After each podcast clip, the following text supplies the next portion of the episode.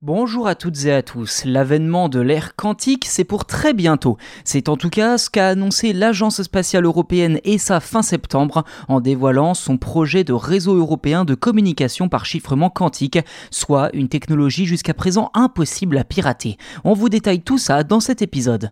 Dans un communiqué, l'ESA explique que ce projet devrait durer trois ans, avec l'aide de la Société européenne des satellites SES e et une vingtaine d'autres partenaires. Intitulé Eagle One, ce projet sera financé par le programme européen Horizon Europe, qui aide à l'innovation et à la recherche dans l'Union européenne, avec l'objectif de réaliser un test grandeur nature pendant trois ans, donc autour de la communication par chiffrement quantique.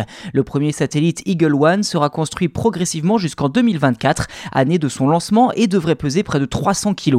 Concrètement, il s'agit de la suite logique du projet Security and Cryptographic Mission, SAGA, qui s'intéressait déjà au chiffrement quantique.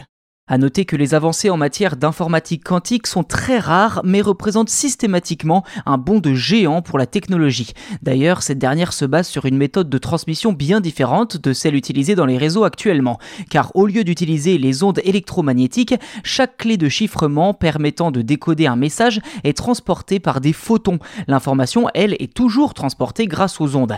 Et contrairement aux ondes électromagnétiques, les photons, eux, ne peuvent pas être interceptés ou alors très très et si cela arrive, celui-ci s'autodétruit, ne laissant donc aucune chance pour les éventuels pirates afin de décrypter le message intercepté.